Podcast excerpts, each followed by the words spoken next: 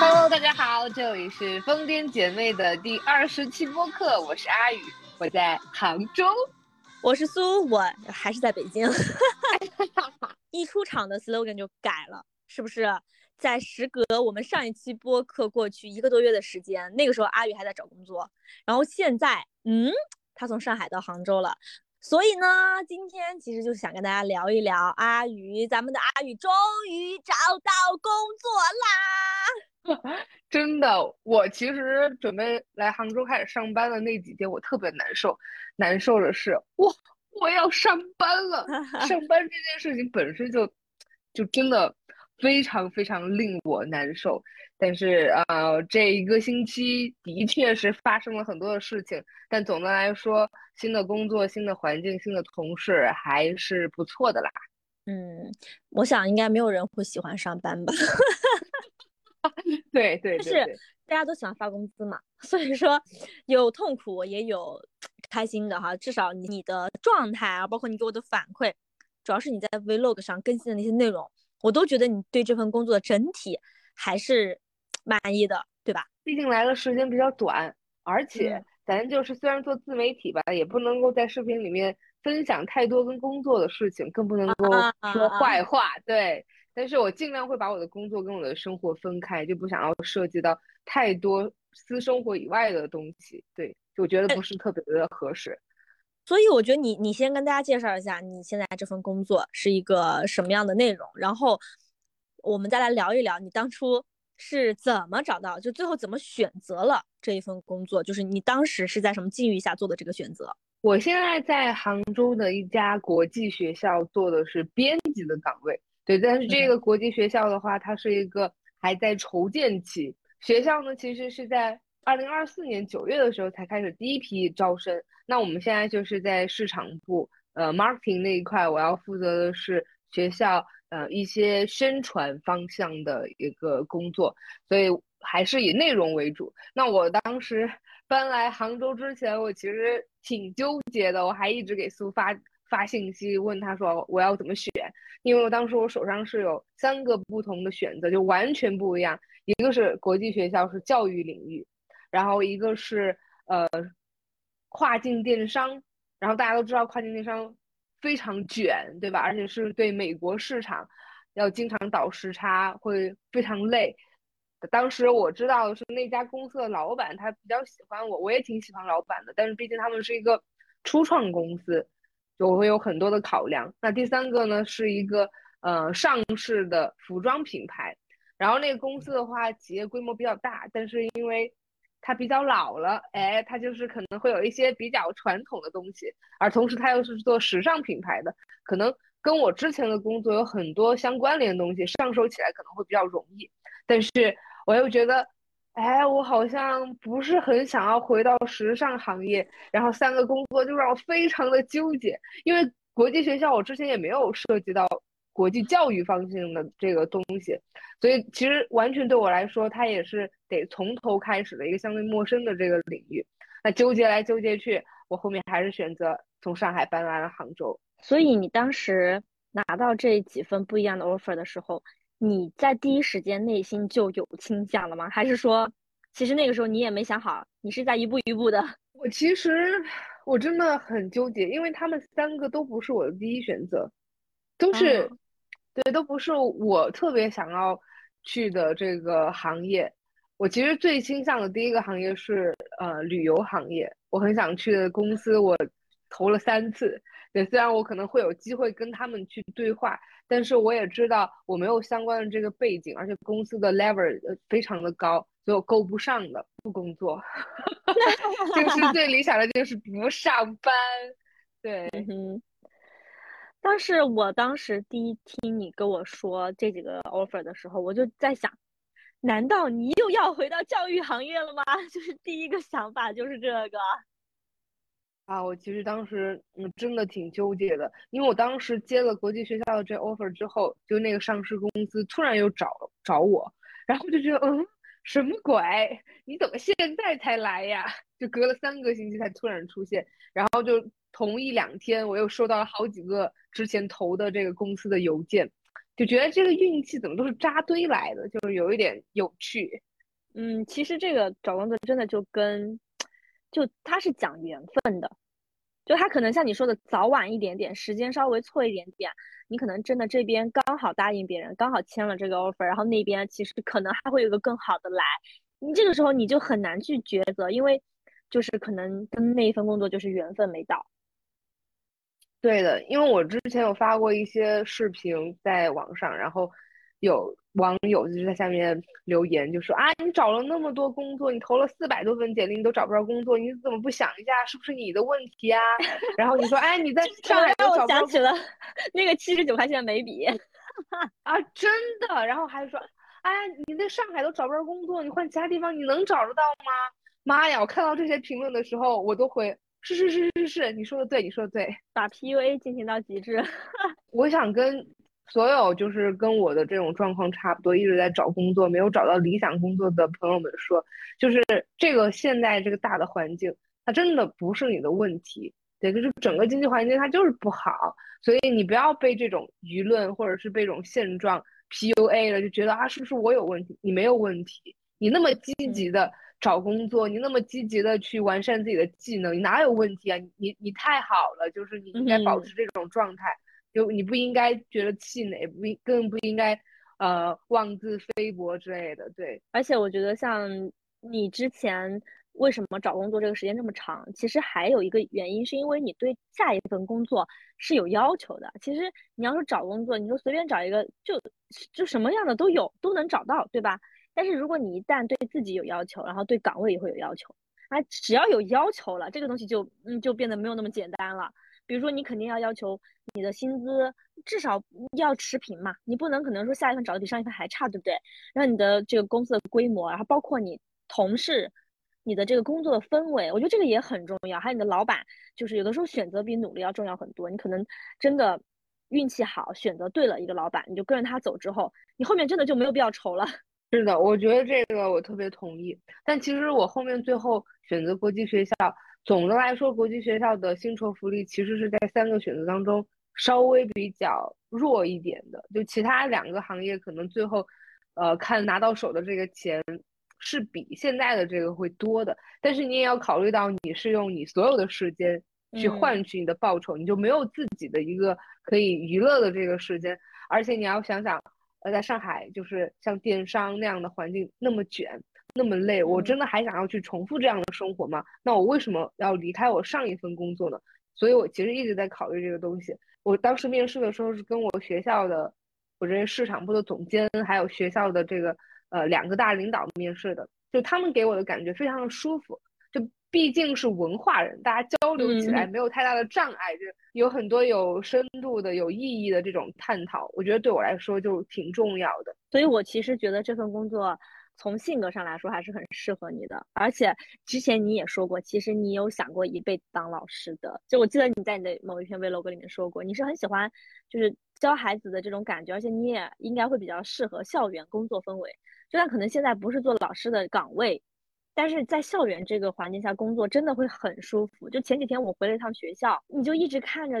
永远每一年都有那种年轻的面孔，那种超级有生命力的人在你身边，你自己会变得完全不一样。对，这个是真的。但是虽然我现在就是我们还没有学生开始招进来，然后我的同事可能都是相对比较年轻的同事，而且我们是在市场部嘛，就大家其实。学校在初建期间，每个人都还是非常的有干劲，对，然后就是蓄势待发的那种样子，然后大家人都挺 nice 的。那我现在也不能确定之后的这个工作环境，然后之后的东西它会不会很理想，但是至少现在来看，我的这些同事相对来说素质都比较高，嗯，然后大家相处起来都还是比较轻松的。对，其实像就像我现在工作的状态，我入职，我记得我当时就说了，我说。如果我要离开这一份工作，我最舍不得的就是两个东西，一个就是我那个办公桌，因为那个办公桌就是超有隐私氛围，就是那种非常独立的一个，而且很大，它都是那种高的隔断隔起来嘛，就是很有自己的空间，不像以前就是互联网公司的那种，就是一条长龙，就跟网吧似的那种，知道吧？第二个就是，我就说，如果我要离开，我很舍不得的是我的同事们，就是可能在国企也好，就是大家的这种。嗯，利益冲突不是特别多，对吧？因为它晋升通道比较单一嘛，你就是要么就当官，或者是怎么样的，当就是往上走仕途。但是我们这些底下的人之间就太基层了，知道吧？刚才像你说的，就大家可能都还是比较，呃，道德感比较强吧。在工作上也是，然后在生活当中也是，也比较有分寸感。我觉得这种同事我就是非常喜欢，也不会说去甩锅或者什么的，大家还是会愿意共同把一件事情做好的。所以我觉得这样的同事，这样的氛围也是非常难得的。嗯，可能换一家公司之后，我觉得很难很难再有这样的氛围了。刚才苏提到了一个晋升通道比较单一，哎，你知道当时我想要就是选择国际学校，我最大的这个顾虑就是，我觉得编辑岗位这个。就是到头了，他就是很难有往上升的这个机会。如果我之后想要跳槽到其他的行业，那我能够选择的东西其实就会比较少，可能就只是一些杂志呀，或者是一些像文化类的编辑。对，对我就在那想，那我就没有办法有更开阔的这个选择职业的这种渠道。但是当时苏就说了一句，他说：“你有那么想往上走吗？而且你的这个性格好像就不是那种特别就是很。” 你有那么想当官吗？对，就是不想。哎，我想想好像也对呀。但晚上走了之后，看着你的人、盯着你的人就会变得越来越多。且且不说压力或者什么什么的，这就意味着什么？就是你很难再有自己的时间和空间去做自己想做的事情。就比如说，你跟真的当上一个领导之后，你觉得你还可能会去做自己喜欢的这些，比如说你嗯做你的博主啊，或者做其他想做的事情了吗？我觉得几乎是很难的。前几天我姐跟我说了一个事儿，就是真人真事儿哈，就是说他们学校的这个领导层现在查的有多严，就是就他要公开自己的年收入成分，就要在那种公开的那个党员叫什么生活会上，好像是，就你要公开自己的一年，比如说一年你有二十万收入，这二十万收入分别是哪里来的，你必须要在会议上跟所有人讲清楚，然后除此之外，你还要把你老公、你的家人直系亲属。啊，你的伴侣的这个财产的收入来源也要说清楚。如果你有所隐瞒，或者是查到不实的话，你可能就嗯嗯就是这样。所以我听完我姐讲完整个他们就是领导层的这个状态，我就只能说是高处不胜寒，真的。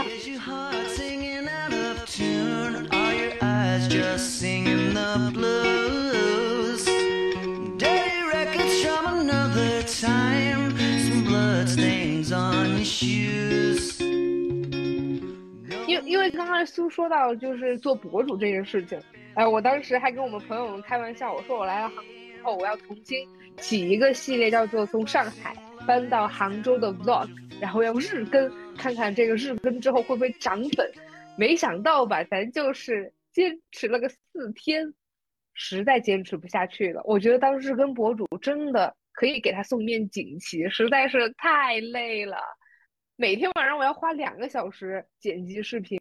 然后本来早上我是八点半上班打卡嘛，我六点半要起床，呃，运动，然后吃早餐、洗澡，所以我你说我晚上至少十点钟我就得躺下得睡觉，但是我有时候剪视频得剪到十点半、十一点，甚至有时候剪到十二点。嗯，妈呀，我感觉有点本末倒置了，就是。为了剪视频，然后牺牲自己个人的这个时间，我觉得是不对的。所以我坚持了四天之后，我就跟大家说，我不好意思，我我放弃了，要不然咱就是周更吧。所以这就是为什么我们的播客一个月更一次。没有没有，哎，播播客一个月更一次这个事情吧，就是纯属我们两个懒，这个就是完全不一样。我们都还不是一个月，我们是两三个月，好吧？再立个 flag，因为二零二三已经过去了哈，马上过去了。接下来就是下一期听到的播客，应该是在二零二四年了。我们争取二零二四年，就是多花一些精力，然后多邀请一些不同行业的朋友来咱们这聊一聊啊。就是咱不争取做个什么周更、月更 up 主吧，也也也尽量吧，就尽量是多把这个事情咱们给它操练起来。咱们就说回来，作为一个就是博主，阿宇的这个系列是从。上海搬到杭州的第几天是吧？你现在在做这个系列，所以我也想问，就是你在做工作选择的时候，你都完全不会考虑地域吗？因为我提这个问题，是因为对于我来说，你就突然要让我就换一个工作，从离开北京，我可能还挺挺难下决心的，因为毕竟在这边就是也有一些朋友嘛，然后老师、同学呀什么都在这边，你就让我突然这么走了，我确实。面对这种未知的城市，比如说像杭州，我可能对它也不是特别的了解，在那边也完全没有朋友，我一定会就是很慎重、很慎重的。但是我觉得你好像还挺，就感觉你你这个 offer 接的特别的，就是没有经过太多的时间考虑，你就你当时告诉我你说你有这个，然后立马就说嗯我接了我去，就完全没有顾虑这个地域吗？因为我其实当时找工作的时候，北京、杭州。甚至深圳都是我的一个备选的城市，但是我当时肯定会想要，那在上海附近，比如说苏州或者杭州的话，可能搬家会更方便。那我也当时也会，呃，我也跟苏州讨论过，要不然我就去北京吧，就是我们两个能够在同一个城市也挺好的。就说实话，对于我来说，去到任何一个城市生活都是一样的，因为我当时搬去上海，我的初衷都是。哎，就是去体验一下我们魔都的这个生活。我给自己的这个节奏，就是大概就是三年左右，我肯定是要有一个新的这个考虑的。然后还有另外一个事情我当时的房租是十二月中旬到期，那这个就很好解决了呀，这都不需要呃操心什么转租的这个问题，就直接给他到期退租了就 OK 了，就是很小的这个事情。那再来一个就是我自己的个人生活非常的简单。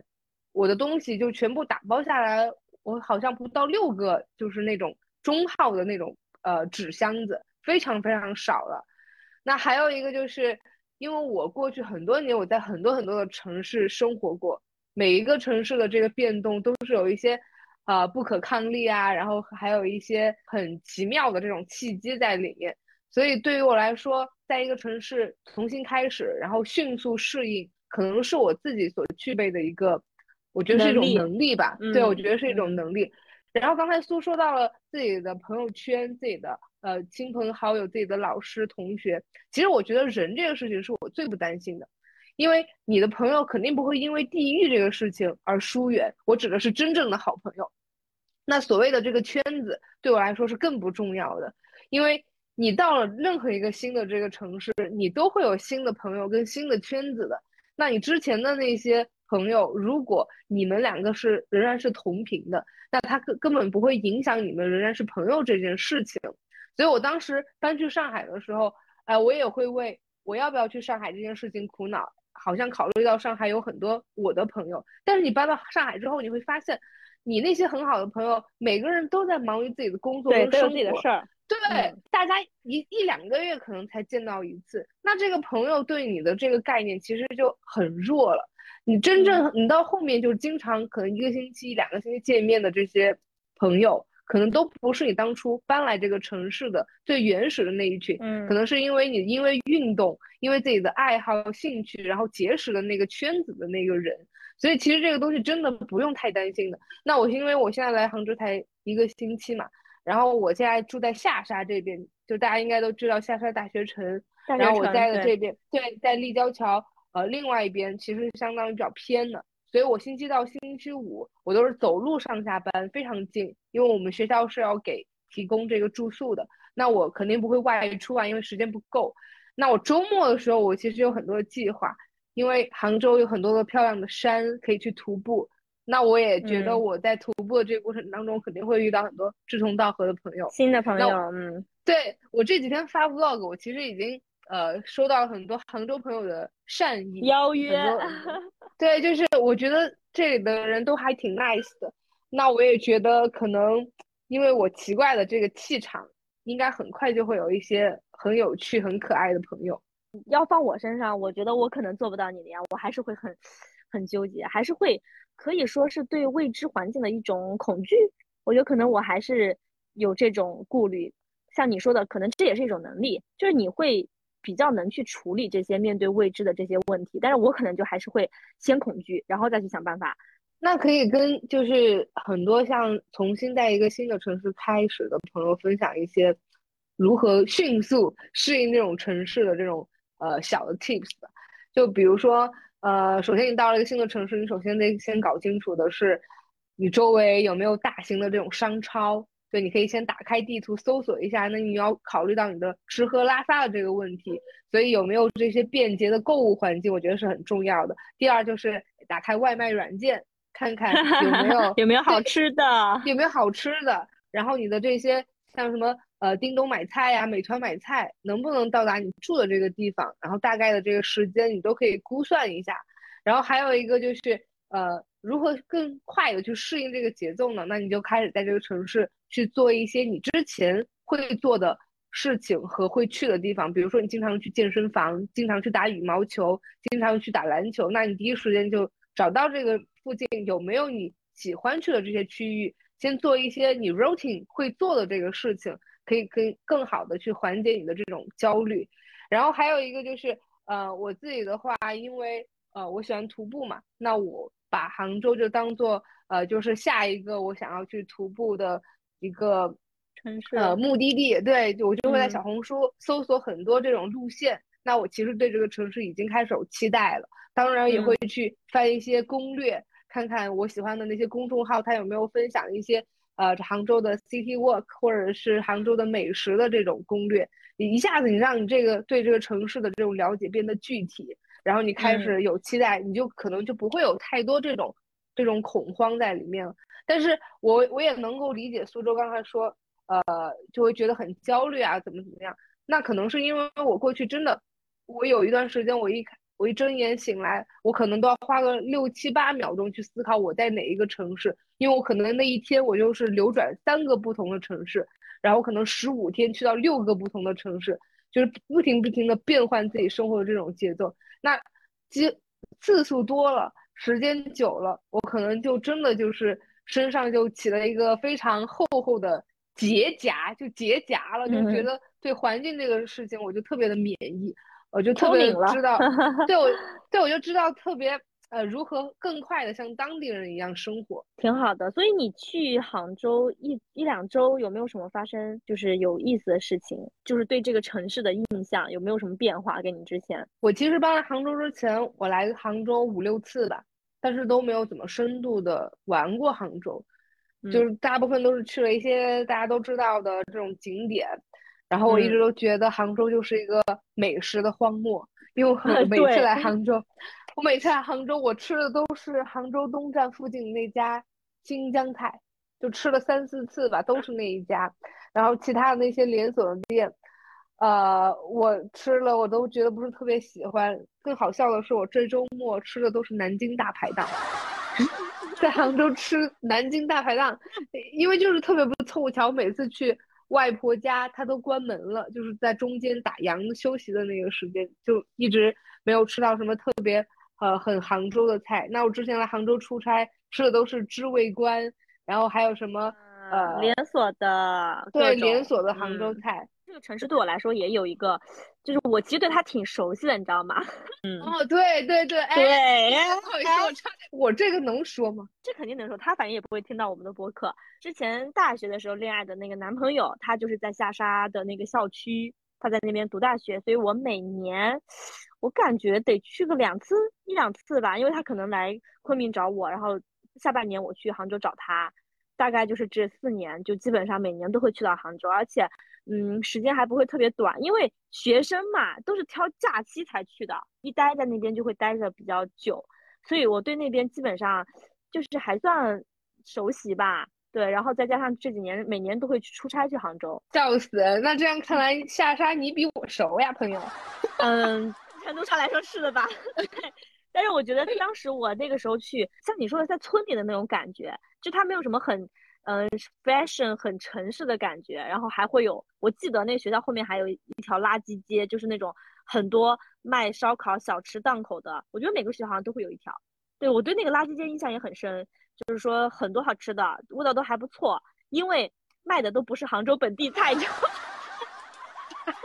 挺好吃的。就是杭州，对，对不起啊，杭州。对，但是你要说本帮菜的话，我觉得其实还不错。但是这种菜吧。你就只能吃它个一次两次，你要让我五天都吃杭州菜，我真的会崩溃。对，但是呃，我知道最近几年下沙大学城这边其实有开了很多的这种商场，然后就是发展的还比较繁华的。对，可能你下次过来得更新一下你这个记忆。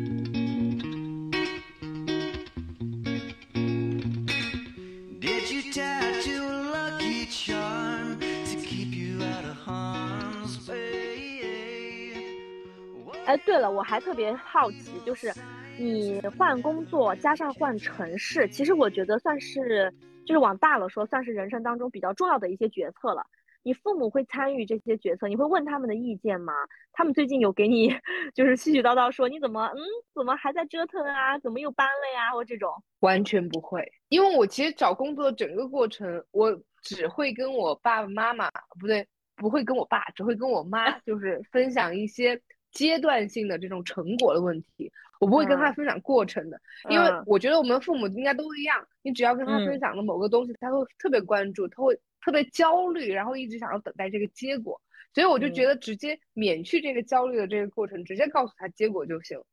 我是后面我决定拿学校的这个 offer 的时候，我就直接打电话跟他说了一一下，我就说，哎，我要去杭州了，然后大概是这样这样的。他说他就很高兴，因为他呃觉得学校这个环境，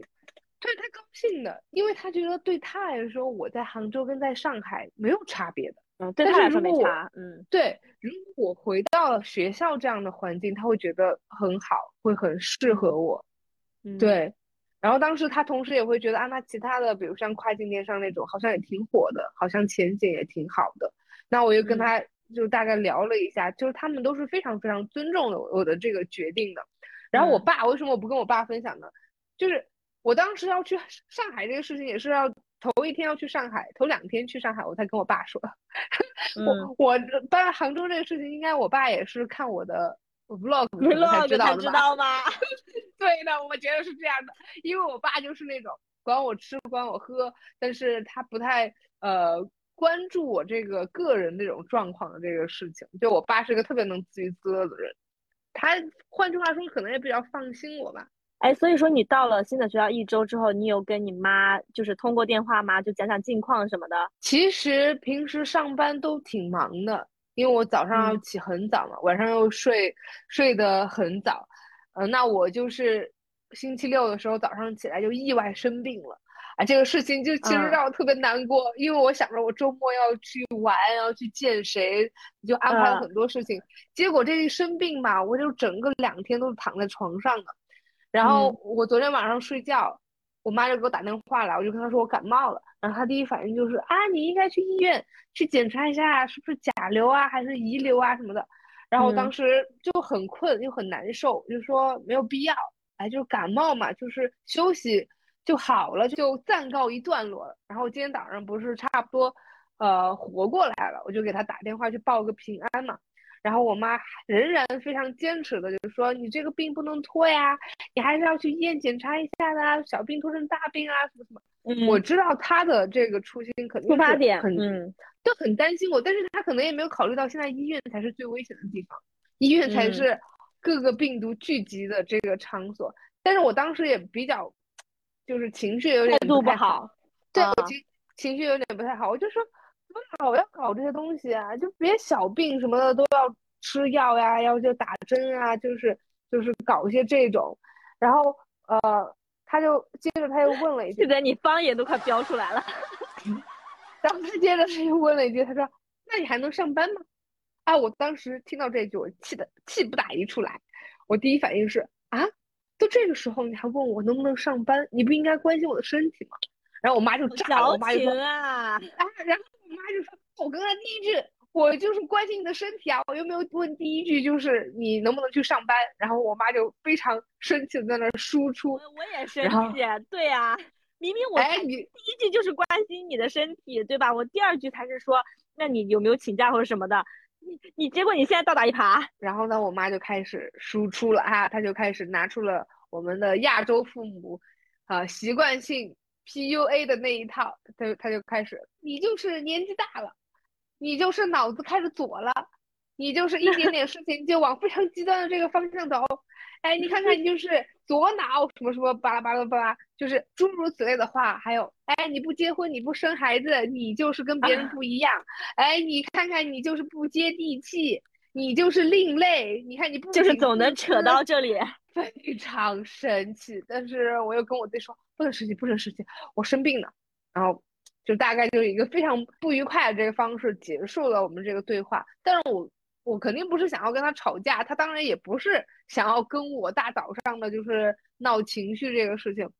呃，我觉得他的初衷肯定是好的，我的语气肯定也是不对，但是呢，我就是一直在思考的，就是我们的父母老是用这样的话来说我，我是非常不能接受的。每一次他只要说，我就一定要反驳，因为对我来说，这就是一定程度上的 PUA，我拒绝这样的 PUA。你爸妈会这样说你吗？我觉得也会，但是可能就是情绪上稍微能控制一点。就是我只要一看见苗头不对，我就找各种理由把电话给挂了，就是这种，就是我不会让他再再因为我们不对的情绪而发酵，因为发酵之后就很难收场，就搞得双方都很难受。我一般就是他们就肯定也会说啊，就开始聊的都很好，但是当聊到某一个话题的时候，他就一定会往这方面扯。你没有努力在这个年龄段做你该做的事情。比如说，你这个时候是不是应该多出去外面 social 呀，多认识一些新的异性朋友啊，然后往那方面发展发展呀？然后如果你说你你 say no 的话，他们就会说太自私了呀，你只考虑你现在 happy 呀，你根本就没有考虑到就是什么什么，就是一定会说，我妈说我最多，就一讨论到这个话题，她就说我自私，就是我只想自己开心，然后不想要他们。我心想，我不生孩子不不挺好吗？你们都不用带孙子了。大家都不用累，是的，我妈也会说我，也会说我自私，我就把话接过来。是的呀，我就是自私啊。人为什么要无私呢？自私不应不是应当的吗？我觉得很多东西，很多观念也是在这种冲突跟碰撞当中，就是大家不断有新的这个认知。毕竟我们的父母不是天生就知道怎么当好的父母，而且我也觉得我可能就不是一个很好的这种子女，我也在学习。怎么去平衡我跟我父母的这个关系？毕竟我其实我一直觉得我爸爸妈妈已经比很多同龄人的爸爸妈妈开明，对，是是的，他们很尊重我了。我这一点我真的非常非常的感激。然后今天这个事情吧，我知道也是我做的不太对，对，就是我的语气可能不太好，我是非常懂得反思的，对，但是。我我也我也觉得我妈就是老是拿这种 PUA 我的这种话吧，我觉得她也应该进行一个反思。她可能也觉得就是在这么多年，她看到我自己的一个成长，她也我觉得我也在呃不断的变成一个更好的人。对她可能也会有新的一些观念在革新，但是她说出这样的话，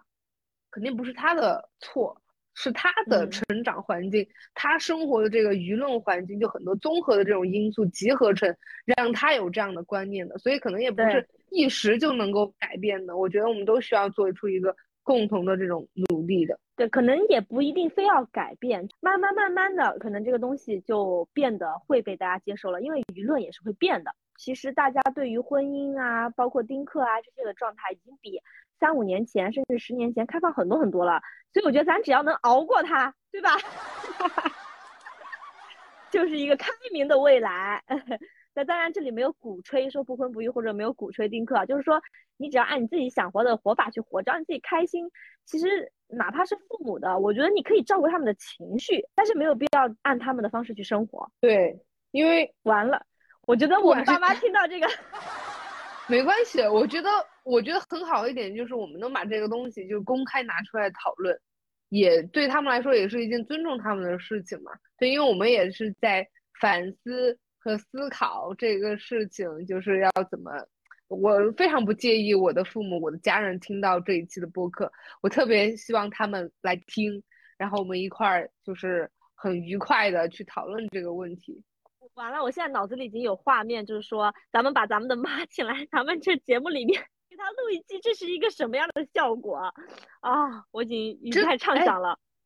真的有朋友建议我，他说让我做一那个视频，做一个系列，就是跟妈妈的对话，因为大家都觉得我妈特别有趣嘛。然后说让我过年的时候回去开一个新的系列，然后拍一期跟妈妈的问答，应该会有很好的收视率。那我们今天这一期就是。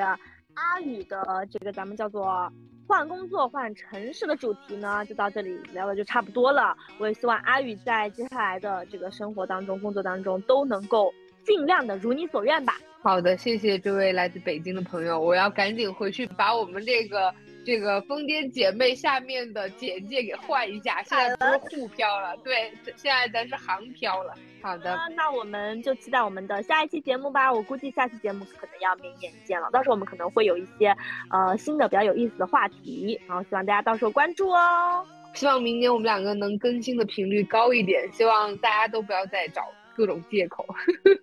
好，flag 先立下，那我们下期再见喽，拜拜，